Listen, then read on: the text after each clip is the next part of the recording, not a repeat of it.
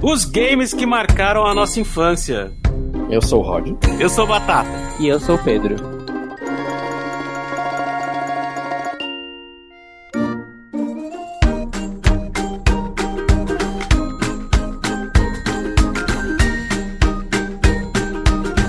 Fritas Geek.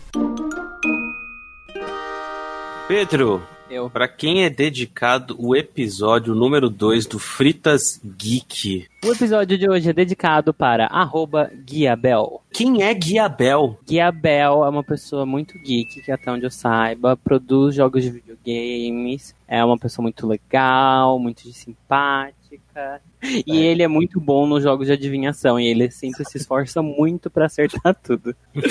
É, eu conheço o Abel já de longa data e, assim, ele também faz pixel art, ele é muito Little Monster, tipo, ele adora Lady Gaga, mas hoje a gente tá mais falando de games e que é algo que é bem condizente também com ele, porque ele é formado em jogos digitais. E tô vendo aqui o Instagram dele, fotos dos. Ele é de Guarulhos? Não. Ah, ele tá no Sesc de Guarulhos Ah, aqui. então, é porque ele teve um projetinho de fazer um, umas pixel art de post-it no Sesc de Guarulhos. Hum, entendi, muito bonitinho. Tô vendo aqui. Nossa, ele fez aqui do Pokémon, muito criativo. Bom, então hoje Guiabel vai refletir na sua caminha ou no busão, ou tomando aquele banho, com a nossa voz, claro. Vai refletir sobre os games que ele jogava quando era adolescente. Vamos pra pauta, Pedro.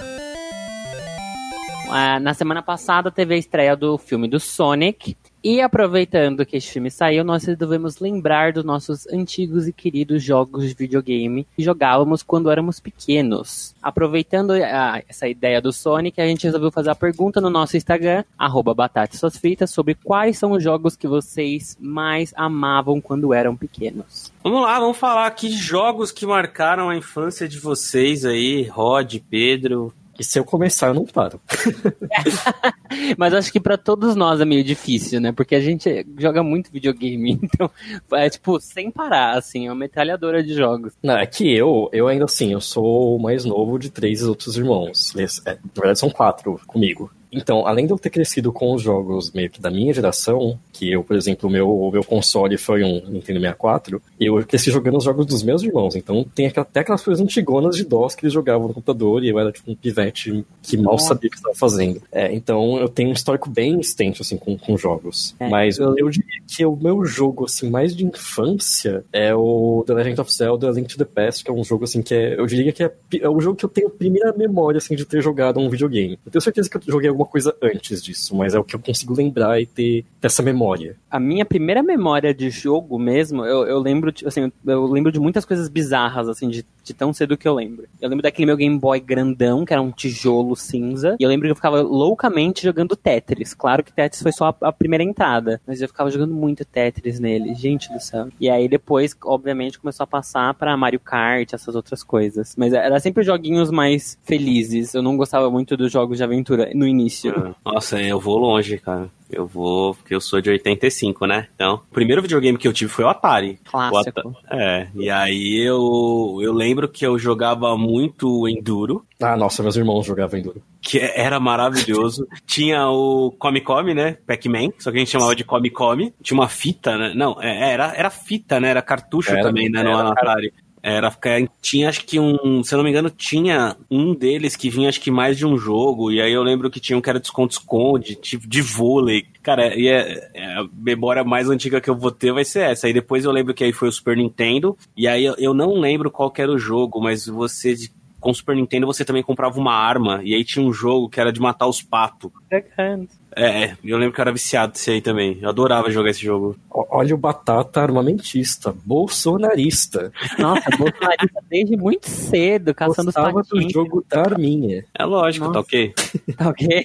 eu lembro que eu- depois que eu passei do Game Boy, eu fui pro Super Nintendo também. E eu era viciado no jogo do Donkey Kong. Que era. Que você jogava. É, primeiro eh, tinha o do Diddy Kong com o Donkey Kong, eu acho. Aí depois o segundo tinha a menina. Mas eu adorava o que tinha a menina. Por causa que ela É, era esse- muito legal com aquele cabelo louco. Aqui o primeiro é o Donkey Kong Country 1, que é com o, o Donkey Kong e o Diddy Kong. E o segundo é o Donkey Kong Country 2, que o, o DK ele foi, acho que ele foi pego, alguma coisa assim. E aí é o, o Diddy e a Dixie resgatando ele. É isso, a Dixie, gente. É uma personagem esquecida, né? Uma pena. Esse é o Donkey Kong. Esse é o Donkey Kong. Ah, É. Ele foi até revivido agora nas, nas plataformas mais novas. Uhum. Mas estranhamente, mesmo assim, eu não, não consegui voltar. Eu lembro que eu, adorava o estilo daquele, sabe? Até, até hoje eu acho aqueles gráficos dele maravilhoso. Eu acho que é único aquilo. É um estilo de arte é. que deveria ser per permanente. Não, e você fala da, do personagem esquecido, mas a Dixie Kong ela voltou no Donkey Kong Tropical Freeze. Ela voltou crescida ou não? Não, ela voltou acho... como ela está. Ah, eu não, eu não vi. É que eu não joguei o Tropical, o Tropical Freeze. Eu vi muita gente falando muito bem que era um mega retorno, mas eu não joguei de novo. É. Eu, a minha, eu meio que deixei morrer ali meu, meu amor pelo jogo. Não sei porquê.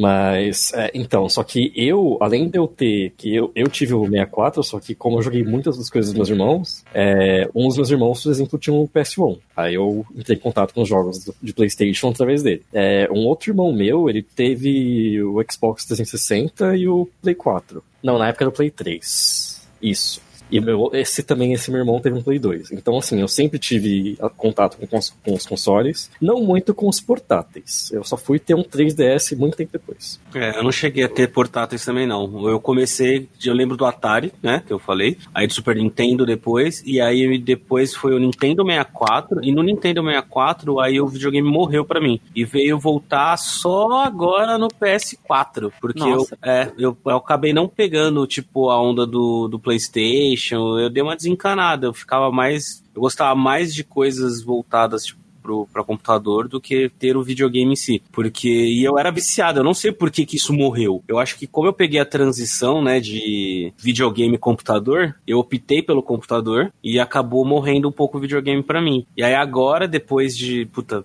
sei lá, uns quatro anos pra cá, não sei. Mais ou menos que eu comprei um PS4 e voltei a jogar videogame. Como eu era. Eu não era criança viada, né? Eu era criança hétero.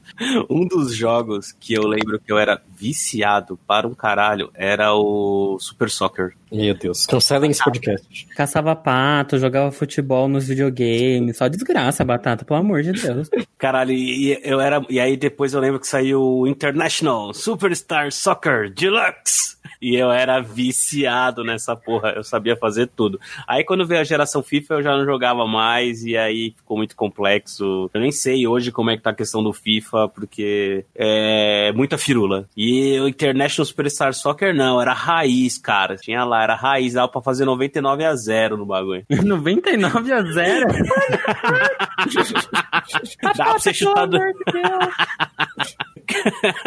Caralho, é maravilhoso. Viu? Não é, não é tão ruim ser, ser uma criança ainda se descobrindo. É, não sei o que você descobriu, mas tudo bem. É. Descobri que eu gostava de jogar futebol. Nossa, que horrível. Eu lembro muito desse jogo, cara, que eu jogava essa, nessa fase do Super Nintendo, né? O dos patos, mas o dos patos foi bem lá atrás. E aí depois o Super Soccer, eu não lembro se foi Super Nintendo ou foi no 64. Eu acho que foi no 64 que eu jogava mais. É que ó, eu acho que era Super Soccer no, no Nintendo, né, no Super Nintendo, e depois no 64 é que ele virou, acho que International Superstar Soccer, eu não lembro direito. Enquanto isso, eu jogando meus, meus jogos, tipo Super Mario World, Zelda, o Link to the Past, que eu já citei, e aí saindo do, do Super Nintendo e indo pro 64, eu posso citar Banjo-Kazooie e Banjo-Tooie, que são jogos assim que eu joguei muito. São maravilhosos, é, eu amo. Sim, o Zelda Majora's Mask que eu considero o melhor Zelda para mim, assim. Tudo bem que Breath of, the, Breath of the Wild é ótimo, mas Majora's Mask é único. O Ocarina of Time também é um jogo muito bom, apesar de eu achar que ele é meio overrated. Bom, eu, enquanto vocês estavam aí, eu, vocês falaram que nem pegaram a, a época do Game Boy Advance, Game Boy é, Color. Então, eu não tive os portáteis até o 3DS, mas eu ainda jogava pelo emulador. Nossa, eu tive todos os portáteis. Eu era viciado nos portáteis. Então, tipo, a maioria dos meus jogos, acho que nessa época, mais do que os consoles principais, era do portátil. Porque eu passei daquele Game Boy padrãozão lá do Tetris. Aí eu, eu fui pro Game Boy Color. Aí eu até comprei um acessório que era uma lanterninha pro Game Boy Color, porque não tinha luz própria, né? Então você conectava um negócio que era super torto e feio, e aí você ficava ajustando ele para ficar na, na, tela e você poder jogar Pokémon. e aí depois foi o Game Boy Advance. Nossa, e era tanto jogo pirata nessa época. Eu lembro que um dos meus favoritos era do Harry Potter, que era um, um, um RPG do Harry Potter. Eles eram super, super cabeçudos, assim. E você usava as magias, ficava flipendo. Aliás, uma coisa que você falou também do, do Game Boy, os, os incríveis acessórios que eles tinham. E como a geração atual não vai ter nem ideia o que que era trocar Pokémon por Cabo, Cabo Link. Nossa, o Cabulink, é, mano. eu, eu lembro que eu comprei, fiquei mó feliz, aí depois eu lembrei, ai, mas ninguém tem os Game Boys, nem vou trocar com ninguém. Mas aí eu ia nos hotéis, aí tinha, tinha um hall de crianças que ficava com os cabos Links trocando Pokémon. Era muito Uhum. bom, gente. É. E outra coisa também nessa época eram os, os rumores que as pessoas criavam. Como? Quais? A famosa história do, do Mil no caminhão de Vermilion. Tinha todas as mil teorias de Pokémon loucas. Tinha o. Não era um hack, era um hack do Miso. Do, como é que é? Misogi? Do Missigno? Missigno, ou Misogi. Não, Missigno era, era um glitch do jogo, era um bug que permitia você fazer umas coisas meio bizarras, de clicar item, enfim. É, eu lembro disso. Era muito Só- absurdo. Só que assim, o glitch do Missigno era algo real, só que as pessoas criavam umas lendas urbanas em cima das coisas, que, ai, falava que você pegava o Missigno, aí você fazia um negócio e você pegava o Mil, tipo, você tinha que... Só que não era assim... que- Eu acho que teoricamente dá pra você pegar o Missigno e depois pegar o Mil, por conta de manipulações do código de jogo, enfim, coisas mais técnicas. Mas que o pessoal falava, ah, não, você pega o Missigno e você vai no caminhão de Vermilion e você olha e vai ter um Mil no, de baixo. O, o pessoal já tava querendo manipular os jogos desde cedo, né? Porque hoje tem os data miners, o pessoal vai mexendo no código ali, aqui, fazendo mod, mas nessa época era bem que o início. Gente, vamos tentar destruir tudo do código do Pokémon. O Pokémon, ele começou aonde? No Nintendinho, no Super no Nintendo, vocês Game lembram? Boy. No Game, Game Boy. Boy? É porque a ideia era pra ser Pocket Monsters, você levava no seu bolso. Sim. Então eles ficaram só no portátil por muito tempo. É, porque depois veio, né, o da Arena, né? É, o Pokémon Stadium. Stadium. É, que já é no 64 o Pokémon Stadium, né? Sim, Sim. maravilhoso. Mas ele, ele foi aparecer de novo forte agora no. No Switch, né? Eu, ele sempre permaneceu muito forte. Teve uma época ou outra que ele tava um pouquinho mais, sei lá, mais quieto, mesmo lançando jogos. Mas eu senti que pelo menos esse do, do DS, do Alola, ele meio que trouxe um pouco a força dele de volta e agora desencadeou de novo. É que sempre foi assim, sempre teve grandes barreiras em Pokémon. Que Pokémon começou no Game Boy. E aí depois saiu com cor, que veio o Game Boy Color. Aí foi já um, um passo grande. E aí depois, no Gold Silver, foi uma revolução enorme, que você tinha duas regiões no jogo, tinha novos pokémons, era uma coisa incrível. Depois chegou o, o Ruby Emerald, que veio numa nova geração, foi no Game Boy Advance. E aí foi seguindo, no DS veio o, Dim- o Diamond and Pearl. E aí, 3DS, começando já uns elementos 3D. Foi da transição do 2D pro 3D, com o, o X e o Y. E aí agora, com o- os do Switch, que é o Pokémon Let's Go e o Pokémon Sword and Shield, saiu dos portáteis e foi pros consoles de mesa mesmo. Toda uma história. Não, A gente até pegou o negócio do Sonic pra falar de videogame, mas a gente nem comentou. A gente jogava Sonic, vocês jogavam Sonic né, da- É. dos videogames? Então, eu não jogava porque o Sonic ele era do Mega Drive. Isso. E aí eu tinha o Super Nintendo, né? Então eu não jogava, porque o Sonic ele foi entrar depois da Nintendo bem depois, né? Ou ele nunca entrou, eu não lembro disso. Ele entrou no GameCube. No Game Boy também, no Game Boy Advance. Ah, verdade, É. chama Game Boy Advance. Mas lá atrás ele tava só no Mega Drive e depois no Sega Saturno ou não? Tô falando Tinha merda. Saturno também. Tinha, tinha, tinha no Dreamcast. É, eu não lembro dele ter no Nintendo. Isso eu É, realmente não quantos, lembro. Quantos ouvintes nossos devem ter, um Dreamcast, devem ter tido um Dreamcast ou sabem o que foi o Dreamcast? Tem- Nossa, sim.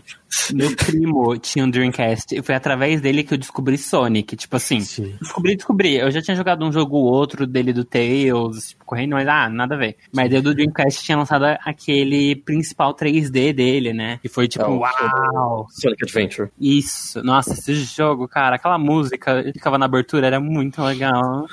Mas vocês jogavam Sonic. Então, eu, jogava. jogava. É que eu não fui uma criança muito de Sonic. Eu acho que, tipo, é, nessa geração de anos 90 e tudo mais, teve as crianças do Sonic e as crianças do Mario, basicamente. Porque eu era mais, mais uma criança de Mario. Olha, eu fui dos dois. Eu era. Teve uma época que eu era muito fã de Sonic e eu era fã da lore de Sonic. Eu adorava a história do Sonic, era péssima, mas era muito engraçado, eu amava. Que começou mais ou mais no Dreamcast, né? A história, que tipo, ele tava no nosso mundo, aí tinha as esmeraldas do caos, e eu, eu ficava super investido, eu falava, nossa, e tem a. a que é o nome dela? A Eshidina que morreu no passado. Tá, a Echidna que morreu no passado, eu não lembro. Eu lembro dela, da personagem, mas eu não lembro o nome dela. Era uma história super triste, que ela tinha morrido pra tentar salvar as pessoas do, do caos, enfim, mano. E aí uma coisa muito legal do Sonic também era o modo babá, que você ficava cuidando dos pequenos causinhos. Eu, voltando um pouco, assim, pra uma ala mais obscura de jogos antigos e jogos de infância, eu, por conta dos meus irmãos, eu tive muito contato com os point and click adventure games. que eu não sei quantos de vocês conhecem, por exemplo, Monkey Island, ou Day of the Tentacle, Green Fandango, uh, os jogos da Sierra também. Eu não. Sabe os jogos da Telltale? Sim. Então, é, são esses jogos, só que da época dos anos 90. Então, esse jo jogo de point and click, eu tinha uns muito obscuros, assim, que era muito, na verdade, infantil de aprendizado. Que eu acho que, quando eu comecei a gostar de videogame, eu comecei a também roubar o computador da minha irmã para jogar alguns jogos. Mas era tipo Ilha da Xuxa, Max e a Mansão Secreta. É... Nossa, Imagi Meu, imaginemos tinha também um qualquer era. Era um brasileiro esse, era muito bom. Era os caçapistas, que tinha de, por série. E era, tipo, vários problemas, problemas de várias coisas, matemático, história, geografia. Era muito legal. Não, sabe o que eu lembrei? Da Turma da Mônica na Terra dos Monstros. Esse eu não conheço. Foi, tipo, eles fizeram meio que uma, uma ROM hack de um. Acho que era um Wonder Boy, se não me engano, não lembro qual jogo originalmente era. Que eles basicamente mudaram o jogo pra ser da turma da Mônica. Então era um jogo da Mônica mesmo, de plataforma. Que, meu Deus do céu, poucas pessoas devem ter tido contato com isso hoje em dia. é uma coisa muito antiga. Como você voltou eu vou voltar mais ainda no Atari, que eu não sei se vocês lembram, tinha um joguinho que eu lembro que eu jogava muito, que era o River Raid. River Raid? Acho que eu é. lembro é, desse. Que era um aviãozinho que você ia com ah. ele, destruindo os navios, aí tinha que passar para abastecer em cima do, do combustível, e aí ia ficando mais complicado os mapas.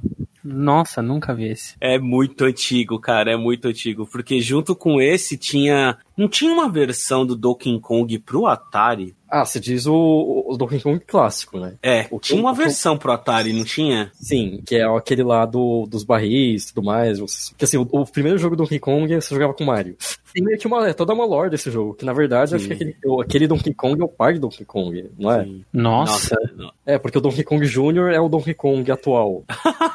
é, eu não sou super versado na lore de Donkey Kong. Não, também não. Assim. Eu fico imaginando se você pegar hoje, tipo, uma criança de 10 anos que tá lá jogando Fórmula 1 no PS4 e tentando mexer em todos os esquemas lá para deixar o carro perfeito, aí você vai lá e coloca ela para jogar Enduro no Atari. ela vai ter um treco, porque a criança pega lá aquele controle, que é aquela porra daquele, daquele negócio para cima, com um botão e sei lá como descrever aquela parte comprida, né? e aí tem que ficar só mexendo e desviando, e os carros pareciam umas aranhas, né?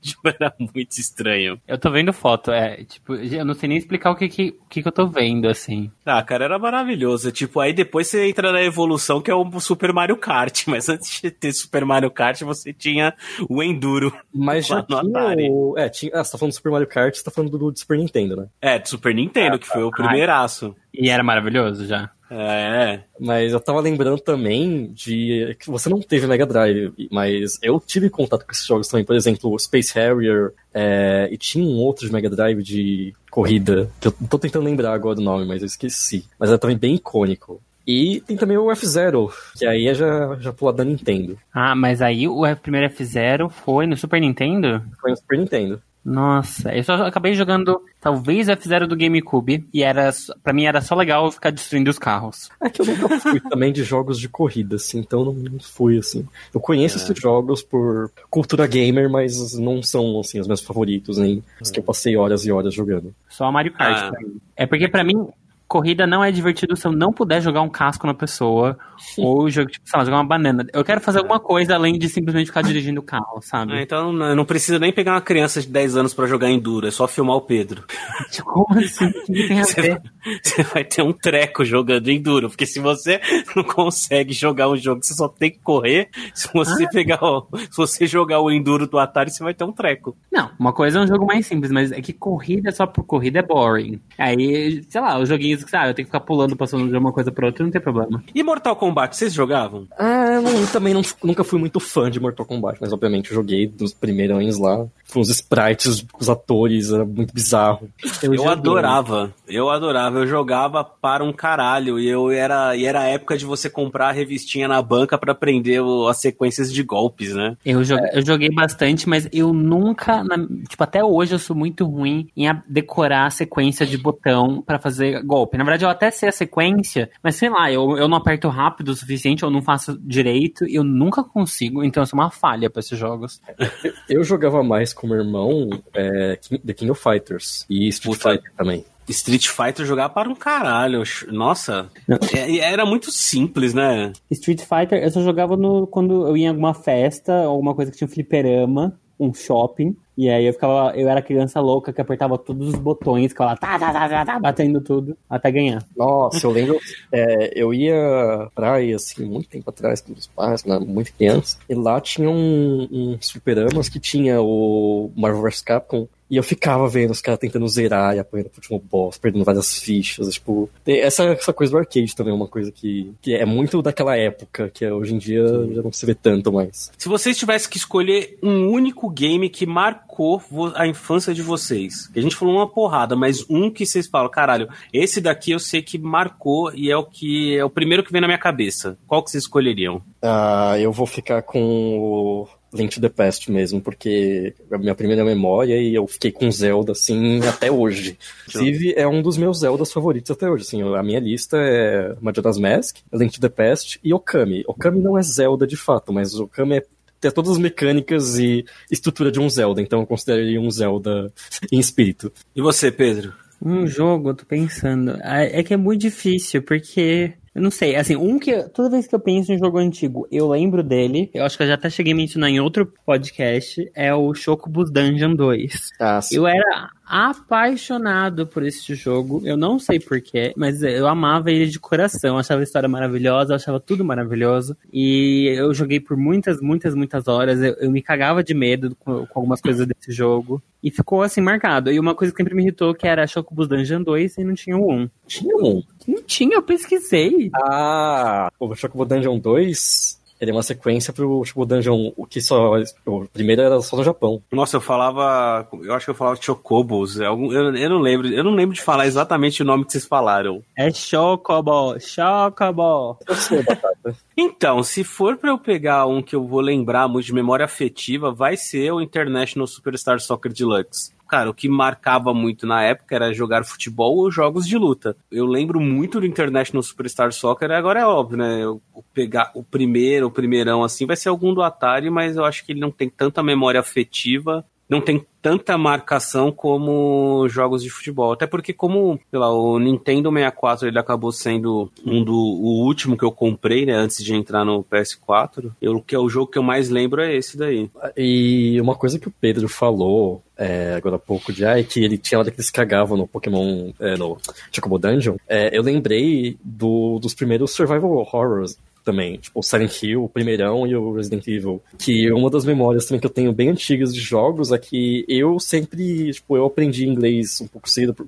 por conta dos jogos, inclusive, e o meu primo ele não manjava tanto. E assim, eu era meio cagado para jogar Resident Evil, só que eu entendia o texto. Então, basicamente, a gente zerou junto porque eu fazia a tradução simultânea e ele fazia o serviço de ação, ou seja, matar os zumbis. Então, tipo, todos os puzzles eu que resolvia. A gente fez essa pergunta também para lá no Instagram, no arroba Batata Suas Fritas, e vamos ver aqui o que, que responderam para nós dos jogos que marcaram a infância. Ó, o arroba Pedro Pavanato falou Resident Evil 1. Olha só, acabei de Não, falar. Pedro Pavagato. A Instadata, arroba Instadatata foi o Sonic, também que a gente falou. O arroba Mneto08, que complicado falar só um. Mas Chrono Cross sempre vai ter meu coração, porque além de gameplay e história, veio com uma OST sensacional. Ah, Maurício é dos RPG japonês, pelo visto. É, Chrono Cross. Qual que é o Chrono Cross, hein? Chrono Cross é a sequência do Chrono Trigger. Eu prefiro o Chrono Trigger ao Chrono Cross, pra ser bem sincero. É, e ele é de qual plataforma mesmo? De é todas? Não? PlayStation. PlayStation. Eu joguei um pouquinho do Chrono Cross e eu achei ele maravilhoso. E eu lembro que na época ele era muito comentado pela dinâmica e pela história dele. Eu acho que Pelos também tinha bastante coisa do Viagem no Tempo é. e finais diferentes. E os 800 mil personagens tem esse jogo, porque você pode ter é muita gente. É, o arroba evertondz.py foi um MMORE. É, nossa, o que, que é isso? É chamado um, Tibia. Então, é um Massive Multiplayer Online Role-Playing Game. Ah, Você não conhece o Tibia, Batata? Não, não conheço. Era ridículo, era horrível, eu detestei. A minha experiência com Tibia foi, eu, eu instalei, eu joguei 5 minutos e eu odiei. Esse jogo era muito idiota, eu odiava esse jogo. Cara, mas agora, fala de novo o que significa MMORPG. É, é um Massive Multiplayer Online Role-Playing Game. É pra falar jogo RPG online. É, são aqueles RPGs online, tipo Ragnarok, World of Warcraft, é. Lineage, é, Guild Wars.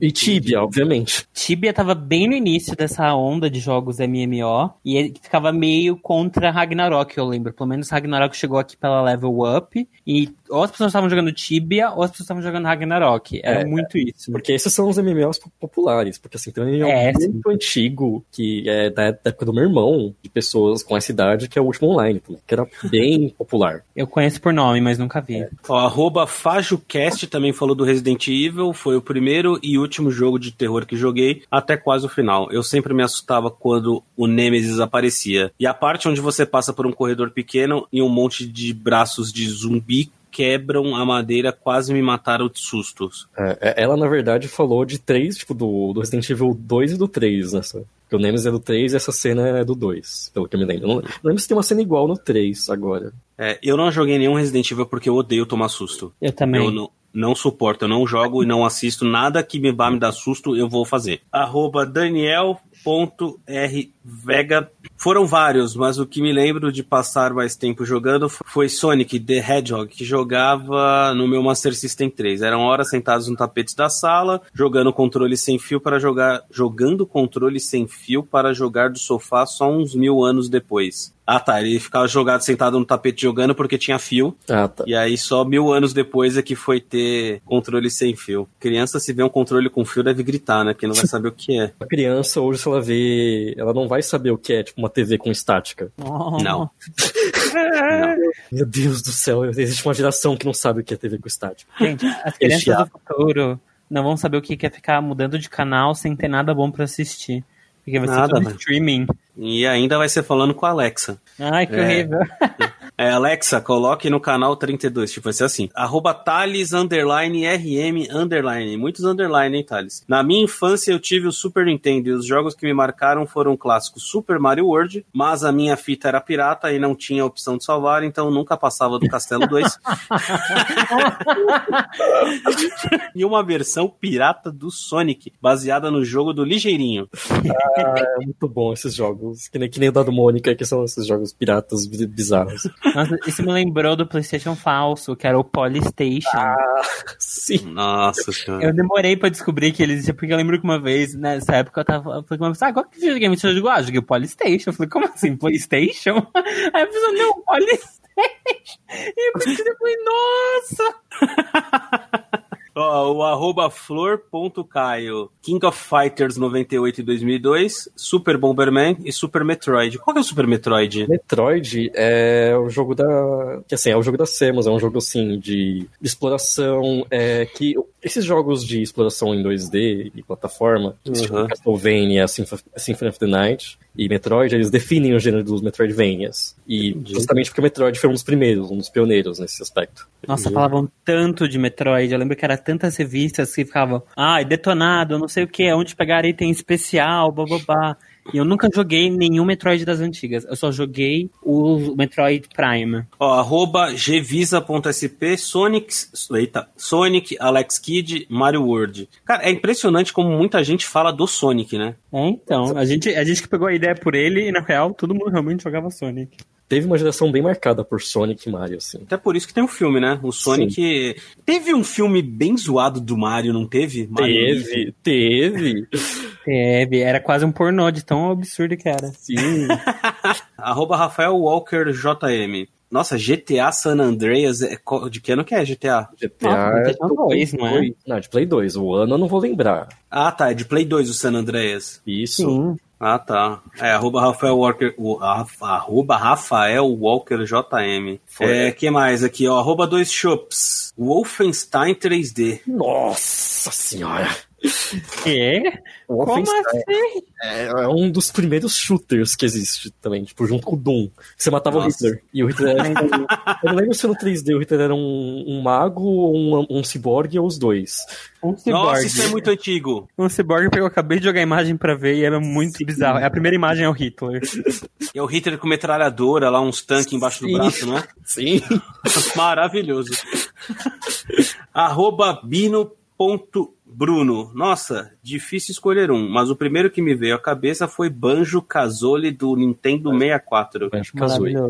Banjo, Banjo Kazooie. O pior era que eu não tinha o cartucho, então tinha que pegar na locadora pra jogar. Ai, sim, isso é muito comum. Essa Por conta- época era da, das locadoras. Eu Da ia locadora toda e revistas. Sim, eu, conti- eu também fui- eu tinha. Você alugava, tipo, sei lá, na sexta pra poder ficar o sábado e domingo e pagar uma diária só.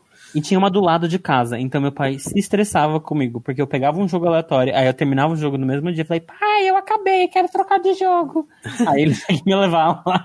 É. E acontecia o que aconteceu com o Bino aqui, ó. Por conta disso, nunca consegui terminar quando criança. Por conta disso, nunca consegui terminar quando criança. E só fui completar depois de adulto, quando joguei em um emulador. Arroba Norberto Underline Coelho, que acha que Geek é coisa de poser, disse que Zelda Ocarina of Time e Super Mario 3. É, pra quem Ok. fala que Geek é coisa de poser, tinha que ser Zelda mesmo, né? eu pensei isso, mas eu não ia falar. Arroba Otávio Totti. Um é muito difícil, segue alguns. Deve ser de algum signo indeciso. Super NES. Super NES, Super Mario World, Rock'n'Roll Racing. Não Nossa. conheço Rock'n'Roll Racing. É, esse, é um jogos, Race. esse é um dos jogos mais obscuros da Blizzard, junto com Nossa. The Lost Vikings. Vixe, mano. Mega Drive, Quackshot e Kid Camaleon. Nossa, Kid Chameleon também, é outro jogo. É Kid Chameleon. Isso. Entendi. Fliperama, Final Fight e Daytona USA. Daytona USA. Nossa, Daytona USA é muito antigo. Eu acho que ainda tem buffet de criança a simulação do Daytona. que mais? Vamos ver aqui. Fotias, arroba Fotias, Final Fantasy VIII. O Fotias, ele é viciado em Final Fantasy. Se ele pudesse, ele moraria dentro de um Final Fantasy. Ah, eu também. Eu- Bom, o- Pedro já falou que ele moraria dentro do 10. Ah, Inspira, melhor planeta. Quando não Entendi. tem o sim. Nossa, É. eu tive contato com toda franquia, assim, desde o, desde o primeiro até. Não os mais recentes, porque eu- no 15 eu não cheguei a jogar, o 14 é MMO e o 11 também é MMO. Mas eu joguei Eu só, muito. eu só joguei o último. Foi o único Final Fantasy que eu joguei, então pra mim foi maravilhoso. E pra quem já conhece a Final Fantasy, foi uma bosta. Eu, inclusive, tenho uma memória afetiva muito grande com o Final Fantasy IX, porque o 7, que saiu pra Play 1 e tudo mais, foi aquela revolução toda, o 8 é, eu peguei emprestado com um vizinho, e o 9 foi, tipo, o primeiro jogo que eu comprei. Então, tipo, foi Entendi. muito, assim, meu Deus, é o meu primeiro jogo que eu comprei com o dinheiro. Ó, arroba Ri Underline Santana, Ricardão. Olá, olá, olá, olá, Ricardo. Entre tantos títulos da Nintendo, eu sem dúvidas teria de ressaltar o Zelda, Ocarina of Time e o Super Mario World. Olha, mais um, hein?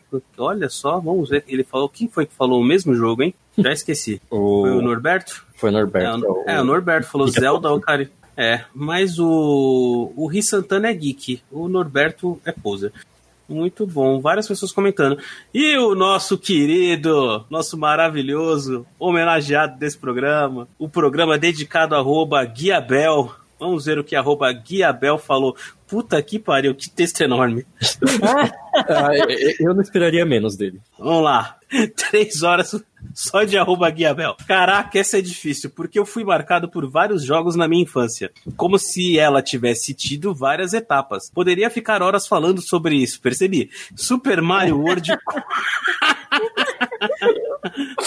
Super Mario World com certeza foi muito marcante. Meu primeiro jogo da vida. Eu tenho Super Nintendo desde quando me conheço por gente. Me fez criar o amor que tenho por jogos no geral, principalmente pelo gênero de plataforma e, claro, pela franquia do Bigodudo. Depois veio Kirby Superstar, era apaixonado pelo visual e jogava muito em cop com minha irmã, primo, minha irmã e primo. Super Mario RPG, Legend of, Legend of the Seven Star, meu jogo favorito da vida, e Legend of Zelda Ocarina of Time. Foi meu primeiro contato com a franquia e criou outra paixão em mim. Pokémon Red, com certeza, mesmo não podendo dizer que tenho algum jogo de Pokémon como sendo meu favorito, com certeza foi a franquia que mais me marcou na vida. Não só os jogos, como todos os colecionáveis, cole... como todos os colecionáveis, trading cards, anime. Aff, mano, teve Banjo-Kazooie, Banjo-Kazooie, Banjo-Kazooie, eu vou, eu vou conseguir terminar uma hora falando certo. Também. É, nossa, muitos jogos me marcaram muito e, me... e eu emergia num nível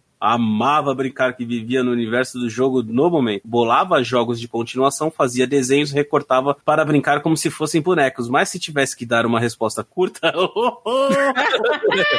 no final. Mas se tivesse que dar uma resposta curta e eleger os mais determinantes, olhando a minha vida com jogos no geral, tá grande ainda.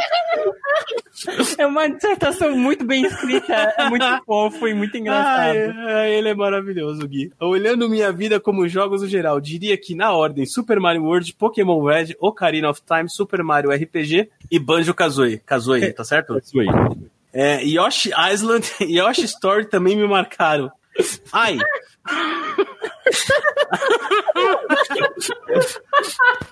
Ai, não sei responder essa questão, muito difícil. Tive época de Bomberman. Meu Deus, não, não acabou aí.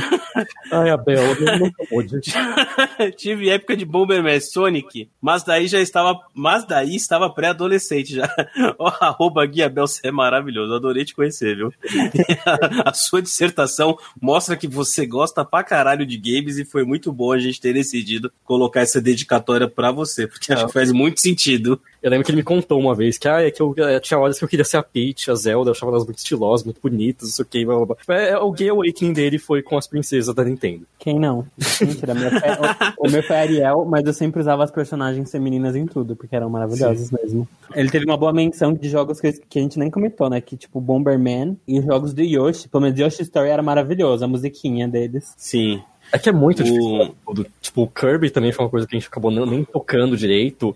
E a gente, é como a gente é gay e tudo mais, a gente não tocou no, no clássico do, dos héteros topzera, que é o CS. Ah, o Counter-Strike, que horror. Ah, mas é, é, não, cara, aí, não, pra mim não dá. Pra mim é Overwatch agora e é só isso. Lá atrás eu não lembro de jogar nenhum assim disso.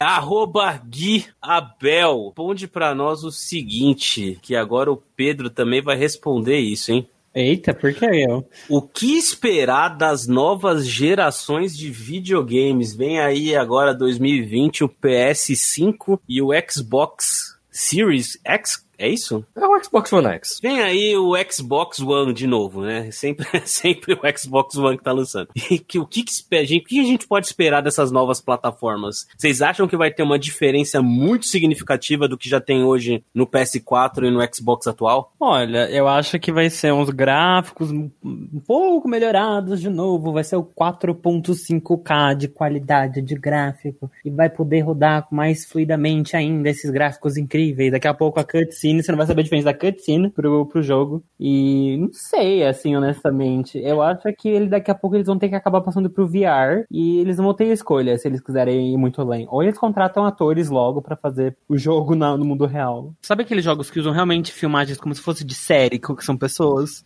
É, sim. Mas eu não sei, eu acho que vai ficar ainda mais assim. É como, é como se fosse quase já CGI mesmo, sabe? Eu não sei, eu sinto que vai ser uma coisa é, assim. Mas eu sinto que eu acho que não importa a geração, não, não importa a potência, o hardware poderoso dos consoles novos. Eu acho que o que faz o console mesmo são os jogos. Exato. Porque, porque você vê a Nintendo se mantendo no mercado com, com jogos menos graficamente impressionantes que muitos jogos, assim, é, fudidões das outras empresas, porque as pessoas têm um amor muito grande pela franquia. Tipo, todo mundo gosta de Zelda, todo mundo gosta de Mario, todo mundo adora Pokémon. E você não precisa fazer um jogo lindo graficamente se ele mantém a essência que é divertido. Exato. O jogo precisa entreter. Porque, o, assim, no final das contas, a Nintendo tá até apostando nos ninjas, né, agora, que são jogos mais de independentes, e eles utilizam muitas coisas mais artísticas para gráfico do que simplesmente ultra realista. Mas eu sinto que as grandes franquias, tipo Sony e Xbox, eles querem focar nos novos videogames dele, terem ultra gráficos, e para eles esse é o futuro. E é uma merda, honestamente, esse novo futuro deles. É, eu acho que quem vai nadar muito, já tá, né, tendo uma boa evolução de vendas é a Nintendo. Porque a gente tá numa.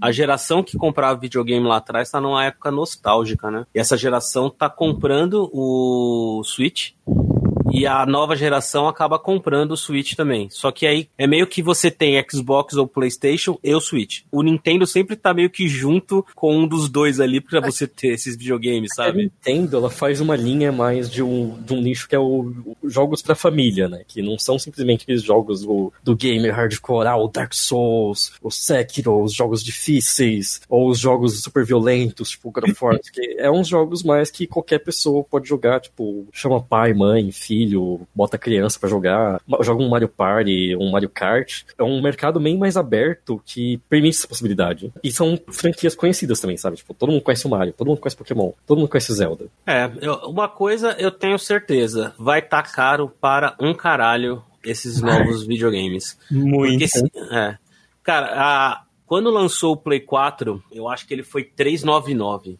se eu não me engano. Sim. O ganho em cima da, o ganho, né, da, da, da, Sony em cima do videogame, ele é tipo, teoricamente é baixo, você ganha no volume, né? Então, é, sei lá, custava 370 para produzir, eles colocaram 399. Se eles já estão tendo uma base que vai custar de 450 a 470 para produzir, esse jogo vai, vai acabar chegando perto de 500 dólares um, um, PlayStation 5 e o Xbox também. É, eu não sei o que esperar. Eu acho que vai ser uma das fases de videogames mais caras. Eu acho que eles vão ter um certo prejuízo inicial, pelo menos. E eu não sei o que vai acontecer. Eu acho ah, que... eu acho que acho que prejuízo não. Não, não prejuízo, assim, de vamos, vamos, vamos perder dinheiro, mas eu acho que vai ser vendas bem slow, bem slow mesmo. Ah, eu acho que o PlayStation 5 ele vai vender para um caralho no lançamento, principalmente onde ele já domina o mercado. é caro que... pra gente, é caro pra nós aqui, terceiro mundo, que você tem que converter a 5 conto. Tipo, 5 conto mais imposto. Sabe, agora você pega assim, né, Europa, Ásia, Estados Unidos, cara, é, é totalmente diferente. Mas acho que também tem uma questão muito do, dos jogos que eu sou. Eu fiquei muito no PC agora. Assim, eu não tenho nenhum console. Muitos dos jogos que eram exclusivos de console agora estão vindo pro PC. Isso também tá afetando, acho que, o mercado um pouco. Uma coisa que eu tenho praticamente certeza que vai acontecer, que na verdade já tá meio que acontecendo, vai ser o streaming. Você vai acabar comprando uma assinatura para ter jogos, ao invés de você ficar comprando vários tipos de jogos. Ah, eu sim. acho que você vai começar a ter tipo assinatura premium, aí você tem direito ao, a esses jogos no pré-lançamento, sabe? Eu acho que vai começar a ir mais para esse lado de assinatura do que de ficar comprando o jogo separado, a mídia física. Eu acho que a mídia física mesmo, ela deve estar, tá, já deve estar tá para acabar. É. Não deve acabar ainda nessa geração porque ainda a mídia física ela é forte, mas mas eu acho que a mídia física, ela não sei se ela sobrevive a mais uma geração. Eu também acho, assim. É que a mídia física tem muita questão de saudosismo, de você ter a coleção dos seus jogos, blá blá blá, e a possibilidade de revenda, né? De troca. Porque mídia digital você não, você não pode fazer é, então, é. Mas é por isso que eu acho que vai ser um streaming. Eu acho que. Até porque se você coloca como streaming e você começa a ganhar em cima da quantidade, nossa, cara, você vai ter um lucro muito maior. Muito maior. Só que até você criar essa parada do streaming, como aconteceu com Netflix, sabe? Tipo, Netflix ela ganha no volume, né? Porque ela ganha até um valor muito baixo de retorno em cima de cada assinatura. Ela ganha no volume. E eu acho que é isso que vai acabar acontecendo com, tanto com o PlayStation, né? A Sony, como a Microsoft no Xbox. É, é que eu acho, assim, o primeiro que o, os, as plataformas, de, tipo, as tentativas de streaming, pelo que eu andei vendo, elas não tiveram muito sucesso com jogos, por problemas até de decisões de mercado. E uhum. eu acho que também tem toda a questão do, da indústria, do, das produtoras mesmo, com relação ao streaming. E agora, arroba Gui Abel. O Pedro, que é o nosso arroba P, tchá, tchá, tchá, tchá, ele vai contar uma fun fact para você e para todo mundo que tá escutando, mas ele falou que ele quer exatamente dedicar essa fun fact para você, arroba Gui Abel. É uma fun fact, assim, que vai virar a sua cabeça do avesso, assim, sabe? Você vai ficar tipo, uau! Ou não, porque tá, tava tanto nas notícias que vai saber, às vezes você já viu. Mas a, a PlayStation e a Nintendo quase tiveram juntos um videogame, um filhinho para chamar deles. Mas acabou tudo dando errado, né? Eles tinham, iam fazer chamado, era uma coisa de Super Nintendo de CD. A Sony ia começar a produzir os, os CDs dos jogos e a Nintendo estaria fazendo o videogame. Mas, no final das contas, eles tinham anunciado isso em 1991. Aí a Nintendo deu uma olhada de novo no contrato. Aí a Nintendo ficou tipo: Eita, peraí, eles vão ter muito poder no, de controlar as coisas que vão acontecer nesse videogame. E aí o que aconteceu? Não rolou mais videogame. No entanto, uma versão do videogame foi feita e parece que alguém acaba, tinha acabado de comprar na época de um leilão, uma coisa meio louca assim. E essa pessoa está com esse videogame está vendendo por 30 mil reais hoje. 2 dólares. 2 dólares. Teve uma questão também do, do Play 1 envolvendo a Nintendo. Tem, tem umas... Então, é, mas é meio que isso. Esse Play 1 Nintendo, é, eu acho que era esse, que era o Super NES CD-ROOM. E até que o protótipo de jogo que eles tinham na época para lançar era o Final Fantasy 64, que ia ser depois conhecido como o nosso Final Fantasy mais popular, que está sendo remake agora. Nossa. Como que é seu nome do videogame? Playtendo? Não, é, aqui tá escrito Super NES CD-ROOM. Meu, já pensou se a Nintendo tivesse feito isso? Assim, como é que, ou quais as diferenças que a gente teria hoje? Será que tipo, a PlayStation teria largado para depois fazer videogame deles? Será que a Nintendo teria mais controle sobre o mundo dos videogames? O que será que teria acontecido? Outra coisa que eu achei que iria ser curioso se tivesse sido feita era o videogame da Panasonic que era o projeto M2, que começou com a empresa 3DO, e ele queria fazer um videogame multimídia. Mas aí o projeto não foi porque viram que era ser furado. Tinha tanta empresa na época do, desse início, tipo do Atari, que queria lançar videogame. Sim, e... tinha a Apple, né? A Apple fez então, o Apple Pimping. Sim, e tinha muitos, na verdade, tipo, videogames meio que desconhecidos. Tem até um daqueles vídeos de tipo, ah, Data is Fun, que ele fica mostrando gráficos. E tinha uns videogames bem desconhecidos bem pequenininhos, assim, de marca, que eles acabaram não sobrevivendo à competição. Então, Sim. seria muito louco se alguma das outras marcas tivesse sobrevivido para entrar no mundo da competição de videogames. Sim. Pra gente terminar, qual videogame vocês acham que marcou vocês? Nintendo 64.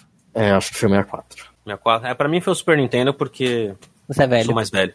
Por causa dos seus joguinhos de arminha e futebol. É isso aí, tá ok? Arroba Gui Abel. Agora a gente quer a sua resenha sobre esse episódio lá no arroba Batata e Suas Fritas, lá no nosso Instagram. E também conta pra gente Escolhe um. Um videogame que marcou a sua infância. Um só. Não é para fazer um negócio de vários. Tchau. Tchau. Tchau.